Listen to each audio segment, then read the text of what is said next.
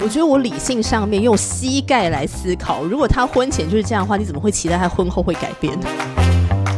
我们可以怎么感化他？不是说感化，感化，他就可以照着我们想要的那种样子，好，重新再长出来。想要改造他。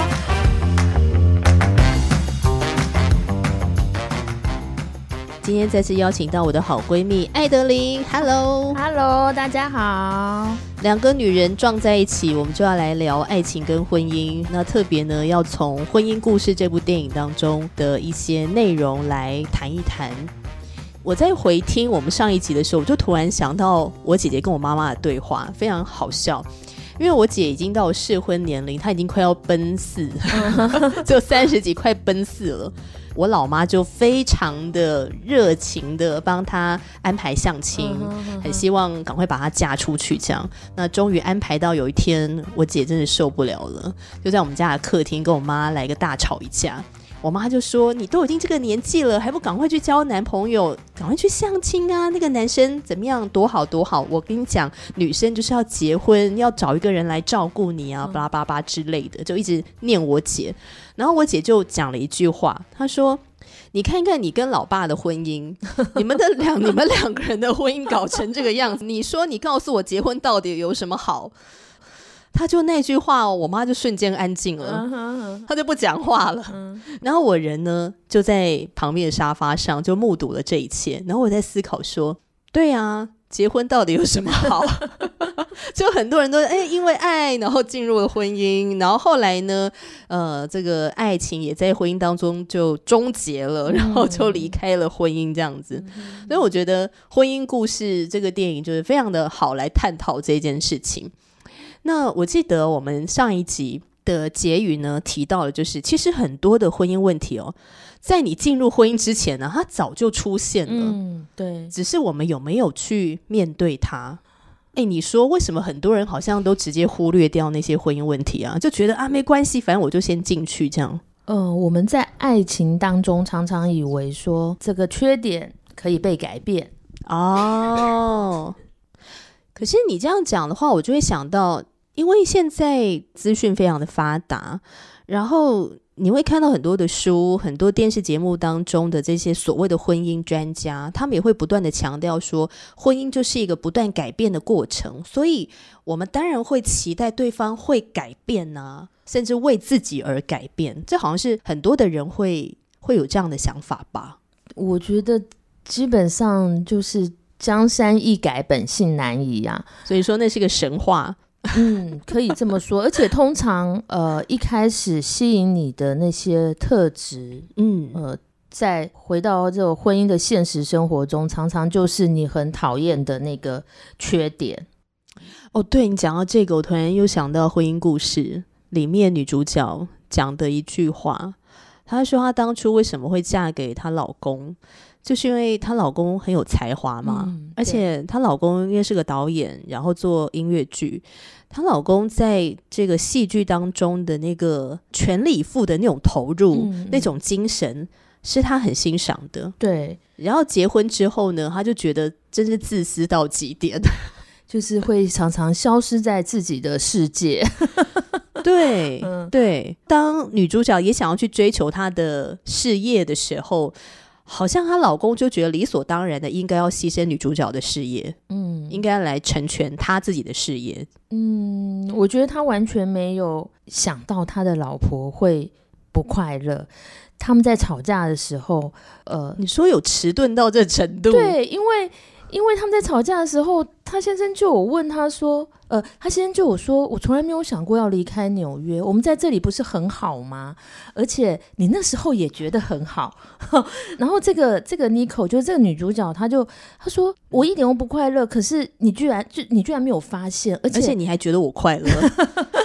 他他就对他那个男主角一直狡辩说你你只是现在要离婚，所以你现在会会觉得说呃那个不好。对，然后你觉得你很不快乐，其实你很快乐。其实你那个时候是很。很引咎意的这样子，这是不是算是一个洗脑啊？嗯，不知道哎，这个就是一种嗯，我觉得呃，有的时候我们会以为当时那只是一个特殊状况，但是我们不知道，其实我们人的一种反应模式是是一样的，就是我们其实人就是你碰到什么情况，你其实通常你就会自动反应一个模式，意思就是说，有些男性他一碰到吵架就是冷战，对。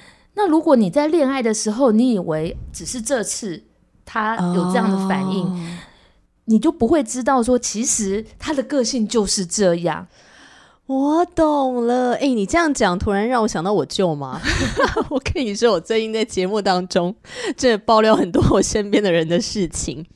因为我舅妈跟舅舅的婚姻关系呢，呃，基本上这个破裂状态。那他们在这个破裂状态之后。呃，有一次我就问我舅妈说：“哎，你以前认识九九的时候，他是不是就是一个很喜欢打麻将，然后非常的喜欢跟狐群狗党混在一起的人？”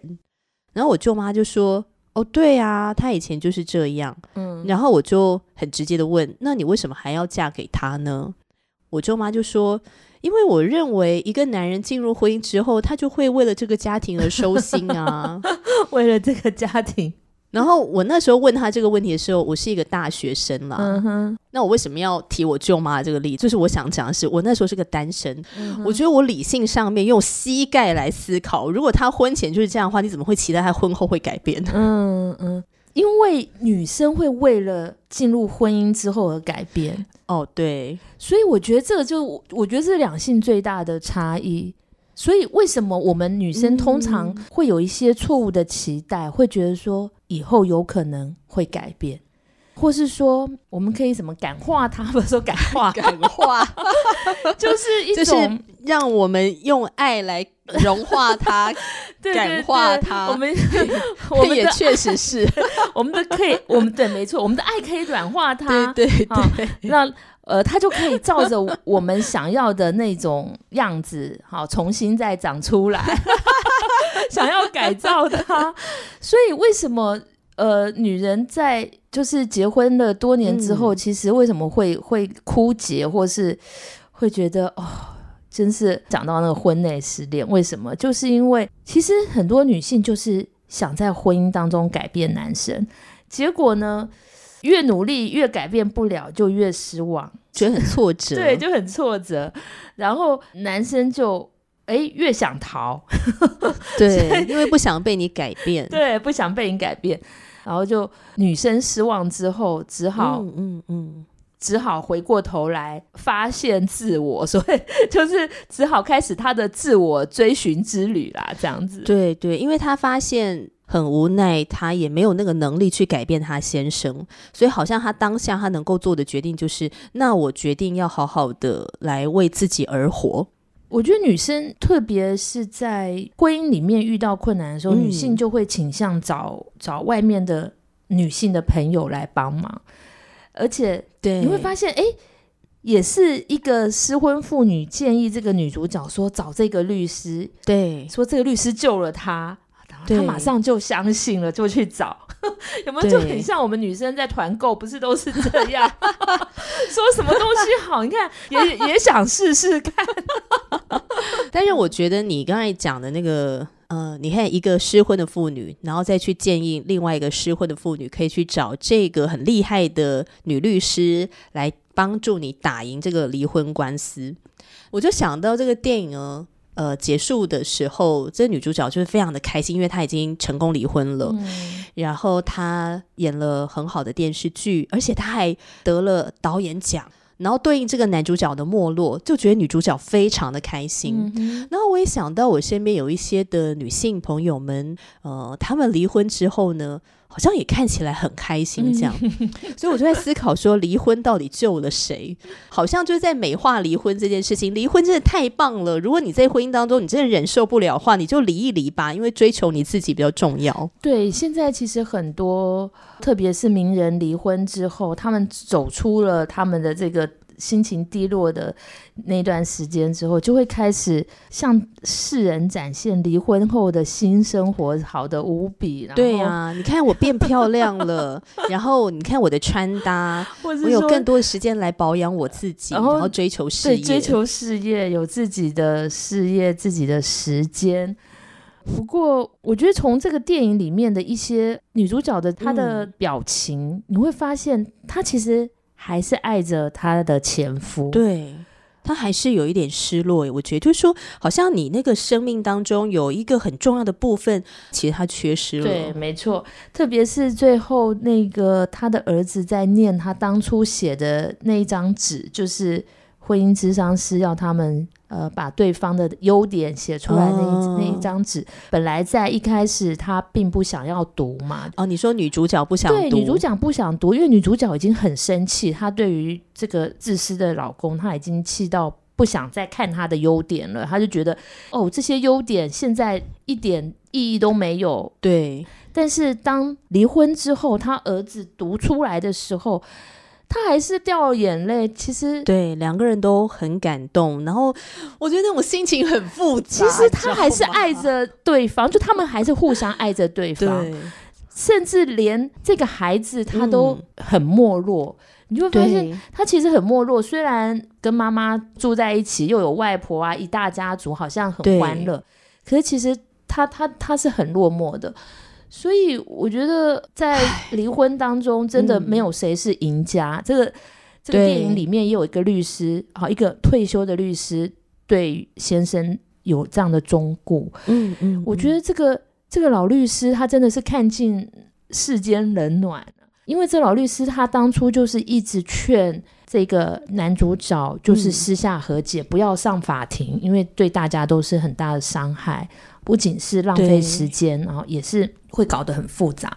他特别就是告诉这个先生说，在离婚这件事情里面呢。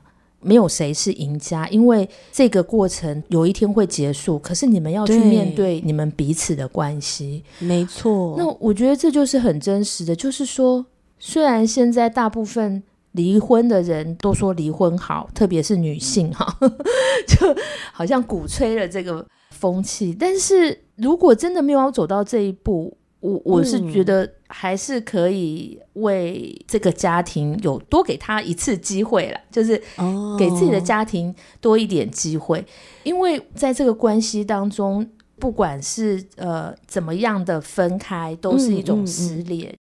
在电影当中啊，你看后来女主角虽然看似打赢了官司，然后嗯律师就很开心的说：“来，开心点吧，我们赢了耶！”对对对但，女主角完全没有笑哦，对，没错，她没有开心喜悦的感对觉。对，其实女主角她真的是想要离婚吗？没有。我觉得她其实只是想要希望她自己也能够被成全。对，没错，她希望她能够找到她自己，然后她的才华也有机会可以被展现出来。对其实离婚并不是她的首选，只是嗯她会觉得，如果不通过离婚这个条件，我就没有办法获得我后面想获得的没。错没错。所以，我觉得，如果今天我们在婚姻当中，我们如果也是那个垂死挣扎的鱼，我们到底有没有什么方法可以来自救？嗯或者说，到底有没有什么样的一些呃观念是能够来帮助我们的？就是我们其实不需要要透过离婚这一步，我才能够获得我真正渴望的。嗯，对，我觉得所以说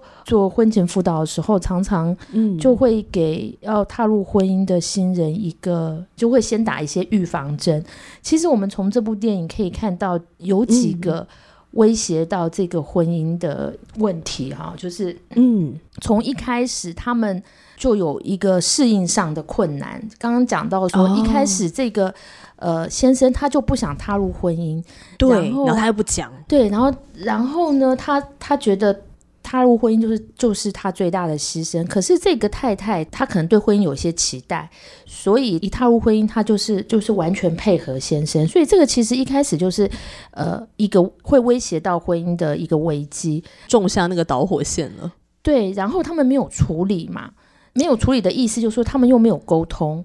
哎，你讲这个是不是？其实，在结婚之前，真的就是要好好的打开天窗说亮话，聊一聊到底你对婚姻的期待是什么，然后你到底怎么理解婚姻这件事情。就说，如果今天这对男女主角他们是可以再多聊一聊这个部分，也许女主角就不会活在他的粉红泡泡里面，觉得男主角应该跟她一样是这么的期待进入这个婚姻。嗯，对，因为呃，刚才就有讲到说，有很多。这个人他嗯本来就存在的个性的特质，对。如果我们存着一些错误的期待，以为他结婚后会改变，那其实你你就会失望嘛。哈，对对。那所以这个就是呃，如果我们在婚前有有一些好的沟通，就可以先练习接纳彼此的特点。好，我们特别讲说这个特点，因为刚才说优点。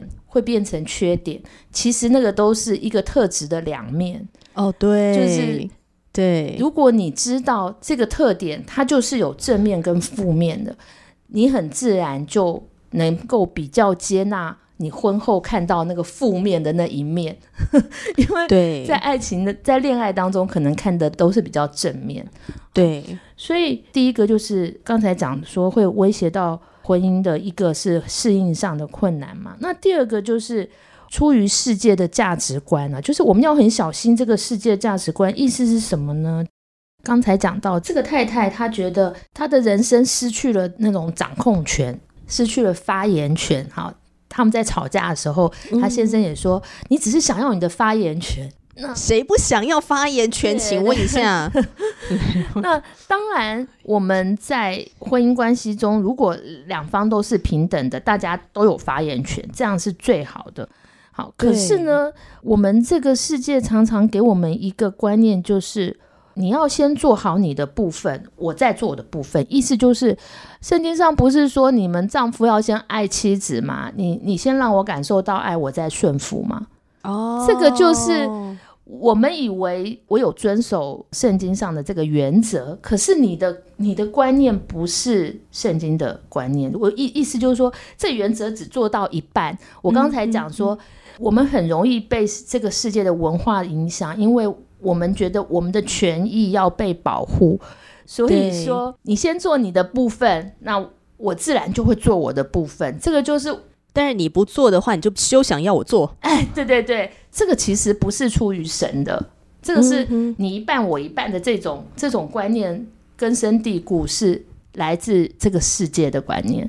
那这样子的观念就会造成我们就会就会自私。这个观念的底下就是我们都只想到自己啊。特别在婚姻故事里面，女主角是一直去控诉男性，控诉她的先生就是自私嘛。当然，我们看起来在婚姻的一开始，他先生是很自私。好，我们我们其实我们女生都很认同啊。我觉得是说，其实每个人都是自私的。我们要能够认清，就是人性就是自私的。如果我们以为呃谈恋爱或是进入婚姻，我是可以为爱牺牲，那。对方也也要有回馈，有所回馈，这是平等的。对，为了爱我付出，那你也要付出啊！哈，您说这样的要求其实就是一种自私的心态吗？其实，对，本质上，对对对，本质上听起来好像很公平哦，但其实本质上里面还是自私的。对啊，因为这个意思就是说，譬如说我我们讲直接一点，我今天心情不好，所以我不想准备晚餐。你就自己去准备吧，你你我们就晚餐自理，那这是不是自私？是啊，这是一种自私啊。可是我们现在会被教导，或者说我们我们会认为我们会认为说这很理所当然呐，这样子我我比较对啊，这样我在展现真我，是不是？我在做我自己，嗯嗯嗯，那就是有很多这种其实。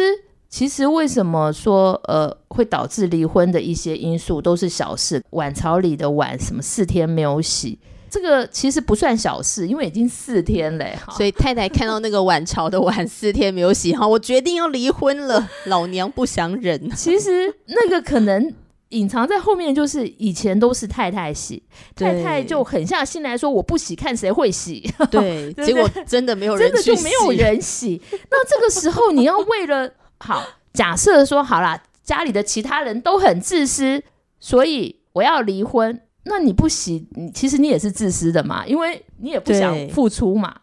所以说，威胁婚姻的这个第三个因素，就是对人性自私的这种本性呢，没有一个预先的了解。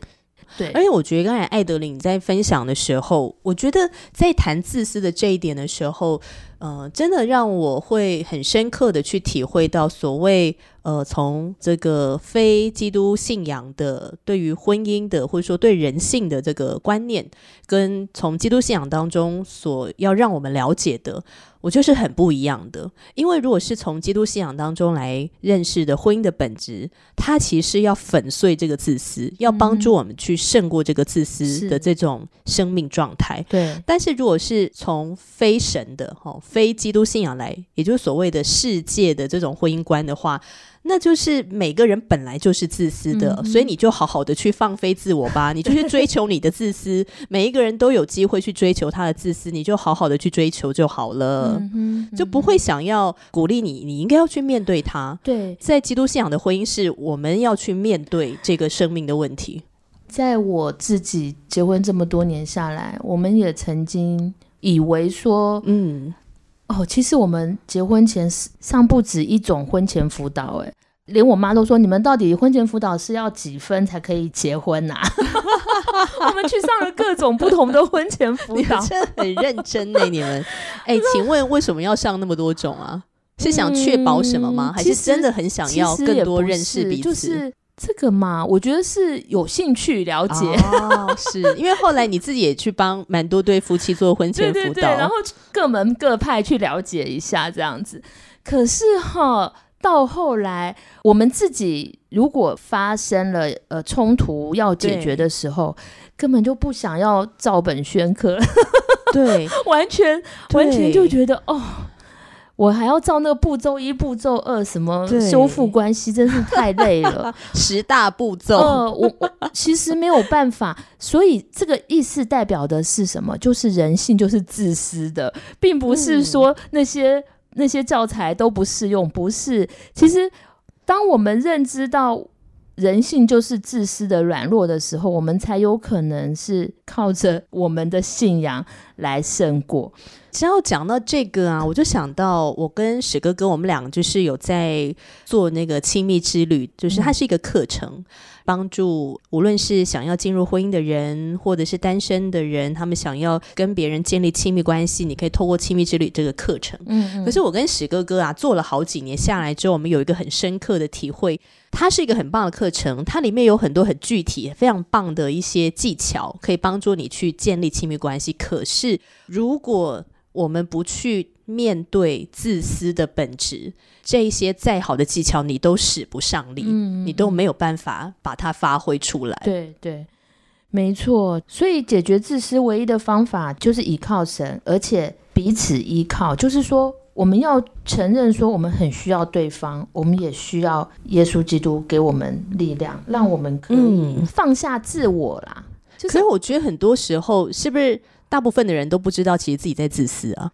他会觉得说我这样要求很公平啊，然对对理所对当然啊但其实他不知道他自己在自私。对，我举个例子，嗯呃，我跟史哥儿辅导一对夫妻，然后有一天呢，这个太太呢就说她觉得她先生是一个很自私的人，嗯我就问她哦，先生做了什么让你觉得他很自私？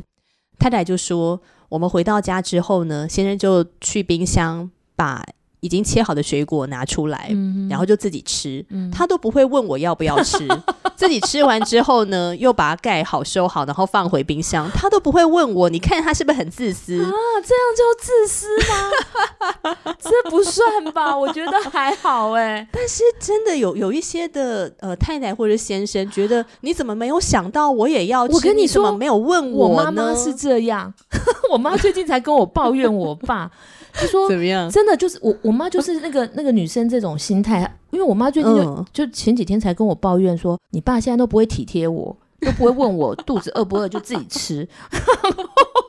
然后其实当我听完这个姐妹的分享之后，我就问她一句话说：“哦，那如果你也想吃这个水果，为什么你不主动跟你先生说，老公我也想吃，嗯给我？”嗯，对啊，然后他就愣住。嗯，是啊，真的是这样子，因为我觉得这有时候跟个性有关哈。我刚刚讲我妈是这样的个性，她就会觉得说这个是，所以所以她就问题归咎在我爸爸现在已经不体贴了。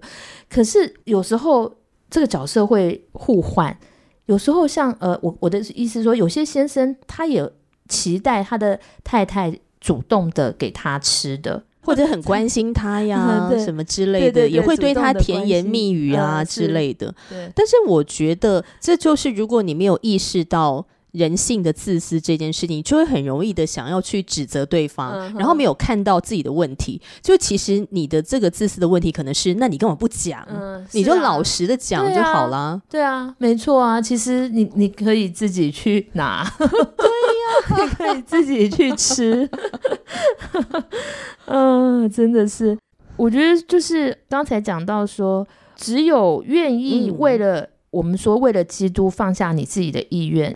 啊，意思就是说，我记得那时候我们在，就是我刚才讲，在婚前上上这个婚前辅导的课的时候，其实，呃，老师就曾经说过，我们一开始说，呃，我要顺服，嗯，顺服丈夫，如同顺服主嘛。对，然后他也会觉得很过不去啊，现在不是两性平等嘛？为什么 为什么要顺服丈夫，如同顺服主？然后这个老师就说，他后来神就感动他，让他嗯知道说，顺服是为了神顺服。如果今天是为了这个罪人而要顺服的话，我觉得那个心态上面，你真的会蛮痛苦的。是蛮难顺服的啦。对啊，嗯是真的还蛮难的、啊。可能他有一些部分已经让你看得很不顺眼的。嗯哼，没错。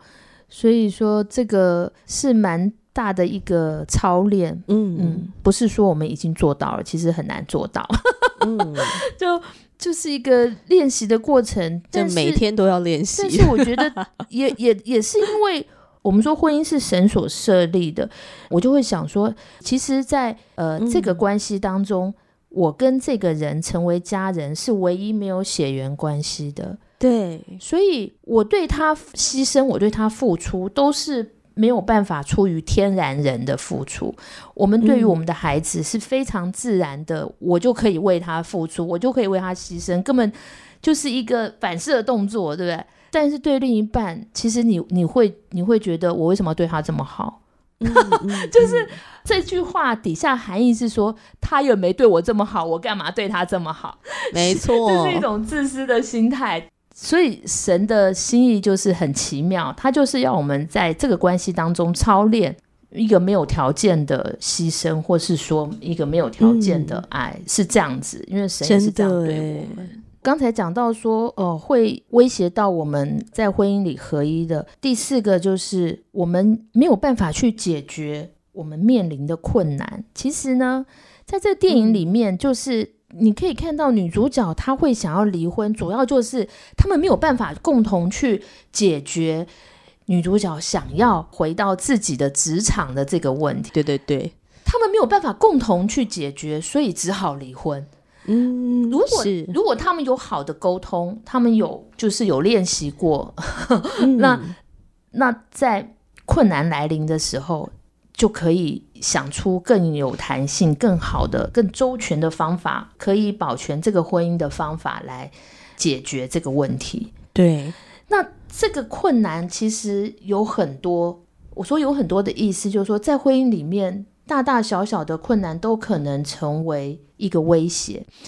呃，在嗯我真的知道欸最普遍的就是很多的妈妈是为了孩子离婚。什么叫为了孩子离婚？就是说他们面临到困难，可能就是他们的孩子有了一些呃身心特殊的一些状况。可能就是呃，最常见可能就是，譬如说他的孩子是个过动儿啊，或是说他的孩子是个呃呃雅思的孩子啊，这些看起来好像并没有多大的身体上的障碍，可是这些隐形的障碍会让父母的某一方以为说他是个正常的孩子，他们会常常因为教养意见的分歧，然后就离婚。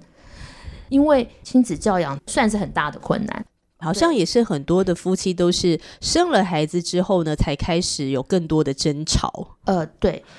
那当然还有另外就就是金钱，我也知道有有的呃案例，他们是因为先生负债，嗯嗯嗯，或是反正就是有一方负债，那就需要离婚，不然的话就变成。另外一方也要就要背负这个债务的问题，对对对。所以当出现这种困难的时候，就是考验到底两个人能不能好好的沟通，然后一起来面对。可是如果两个人都不去面对自私的生命问题，那就不会想要一起好好的沟通跟好好的面对，那自然就分道扬镳了，变成唯一的选择了。然后就会产生更多其他的困难。对 对。那第五个就是。当然就是外遇，就是最我们最常见的，呃，但是这个外遇呢，其实我觉得是可能前面已经累积了刚才讲的，包括适应的问题啊，还有所谓的那个呃，我们刚刚讲自私啊，好，或是遭遇到了一些困难，好，最后可能他就会从外遇当中去逃避现实的问题。嗯，那这个外遇不是只局限在两性关系的外遇，他可能就是。你投入工作咯，也算一种，就是对，意思就是他的小三不是，嗯，不是具体的某个人，对，或者去打电动，呃，对，没错，很多现在真的很多就是，对呀，就是沉迷手游，然后，嗯，我觉得逃避这些问题啊，我不想面对他，没错，没错，就是逃避，所以这五个就是。威胁到我们在婚姻里合一的问题，所以如果要进入婚姻的人，可能真的要好好的想一想，嗯，这五个。虽然说我们可能还没进入婚姻，你也不知道你到底会嫁给谁，所以你就要先好好的想一想，那你到底该怎么办？嗯，其实从这个电影里面还可以看到，在处理离婚的时候，孩子。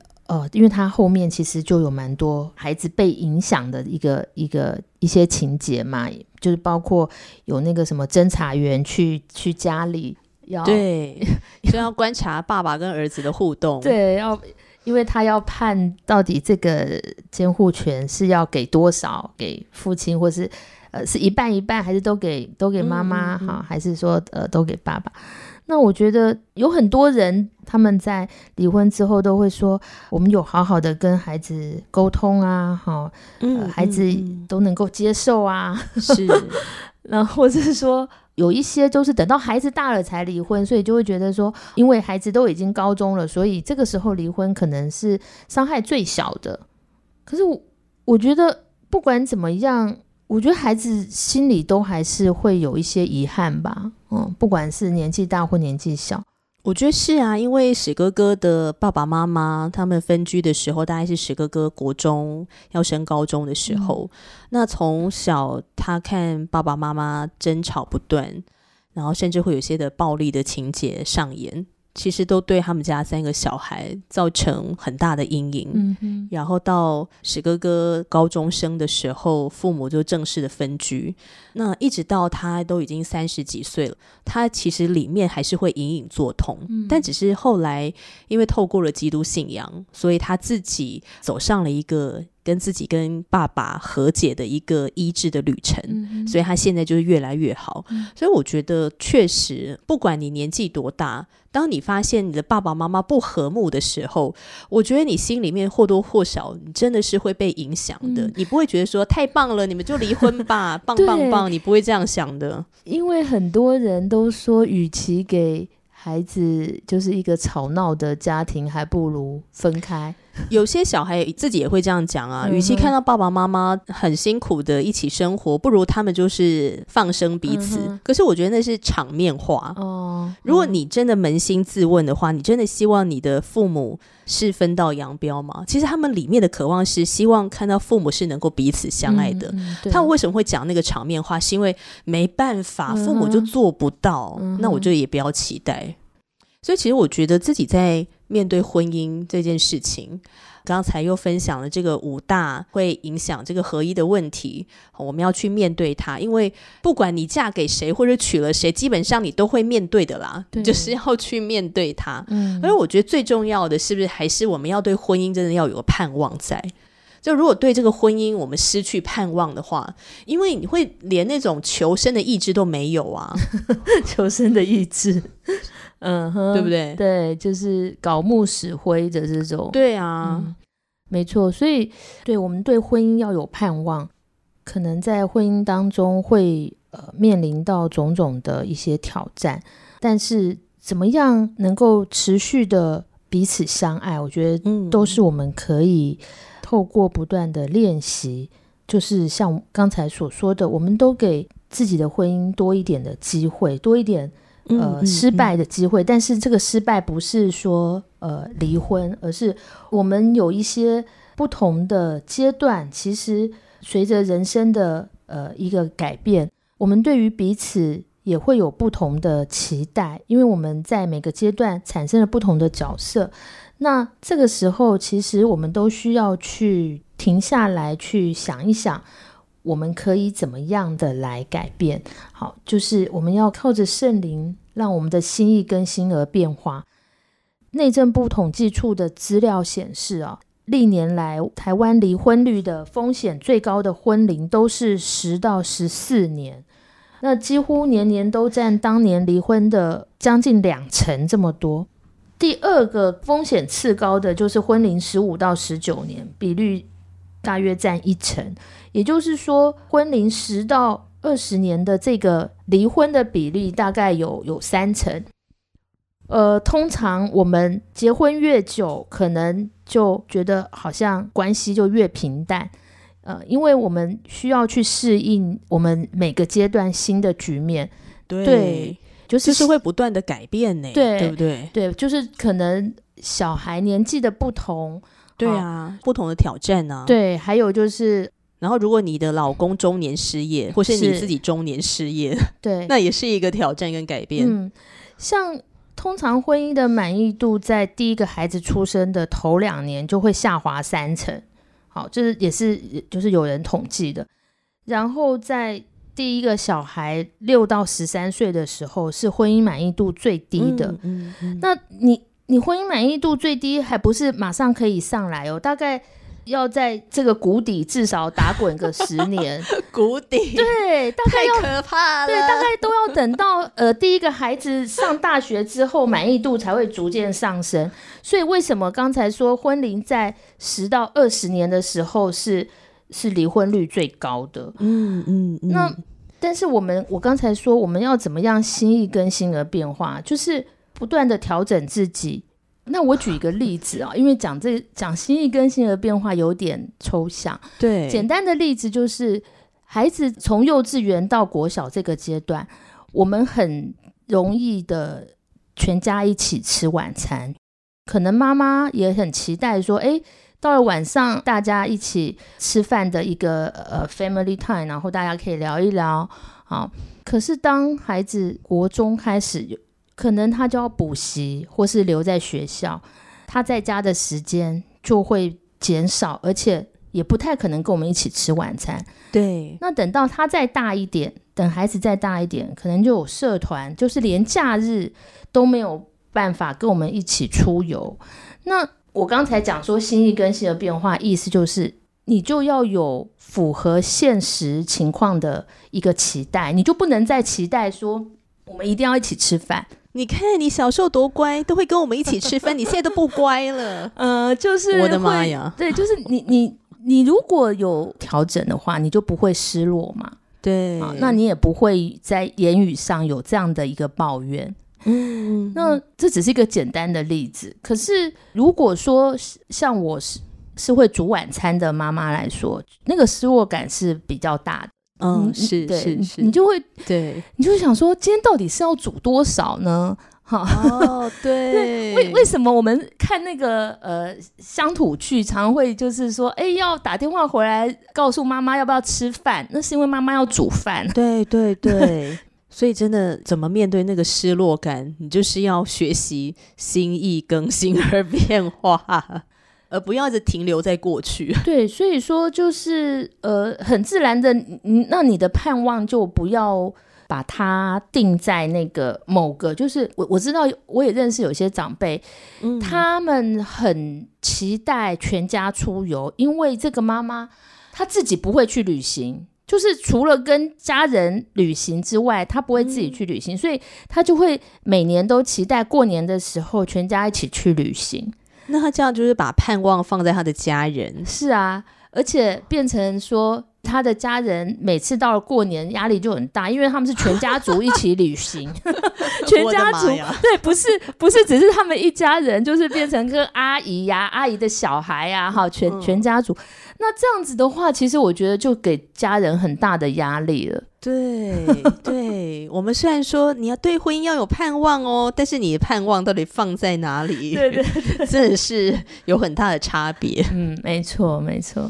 好哦，我们今天在节目当中，爱情哇哇哇，一起透过《婚姻故事》这部电影和艾德琳呢来分享，在婚姻当中我们会面对的一些的挑战。那我真的觉得家家有本难念的经，真的是不一样的。所以我觉得听见有人他失婚了，或者是他决定走向离婚一途，我觉得我们不是要去指责他，觉得你是不是一定做的哪里不对，所以导致你会失婚。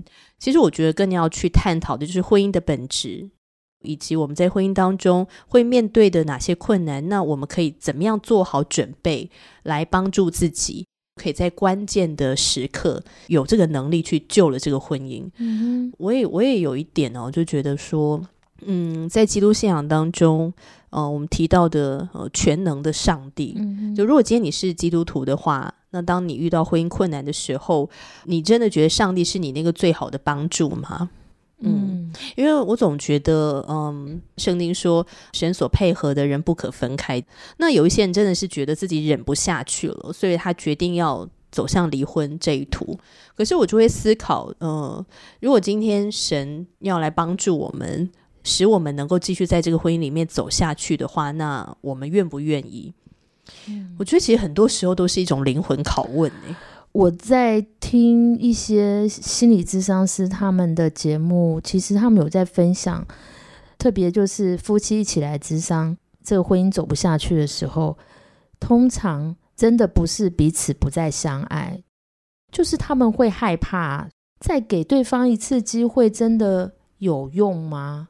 也就是说，对方真的会改变吗？或是说？嗯，或是说我我好像又会受伤，对，其实就是害怕会再次受伤。嗯嗯，何必要再一次呢？何必要再失望一次呢？是有这种对这种恐惧啦。我觉得就是呃，就是像黄维仁博士不是有说吗？靠近就会被伤害，可是不靠近又会孤单。对对对，没办法。你要进入亲密关系的话，你就要面对这一个。对，所以说其实就是有那个害怕在，就是关系的修复其实是也要心脏够强大，对，不然我们人都是倾向逃避冲突吧？对，会觉得嗯比较轻松啊，比较简单啊，嗯，或是说嗯冲突之后。嗯，像那个婚姻故事里面，他们吵完架之后，其实并没有解决一开始这个女主角提出来的问题。其实女主角一开始已经很明明白的告诉男主角说：“我只是想要回到洛杉矶。”对，那是不是呃，我们可以不用打官司，就是对有其他的方法来解决？可是吵架的时候没有办法好好的理智的谈。然后吵完架之后呢，也也没有再继续谈，就是变成说，大家在吵架的时候只是一个情绪的发泄，对，然后心灰意冷了，对，那也没有力气去谈了，对，所以说，所以说怎么吵架，有建设性的吵架还是蛮需要练习，下次也可以再来聊聊，真的耶，我也觉得，嗯，我总觉得。婚姻故事这个呢，可以聊个十集吧，这聊不完呢，太多点可以分享了。好啦，说到这里，那听众朋友，如果你在听完之后有任何的想法，欢迎你留言给我们，期待你订阅我们的频道，支持这个节目。今天谢谢艾德琳，好，谢谢你们的收听，下拜次见拜，喽，拜拜，拜拜。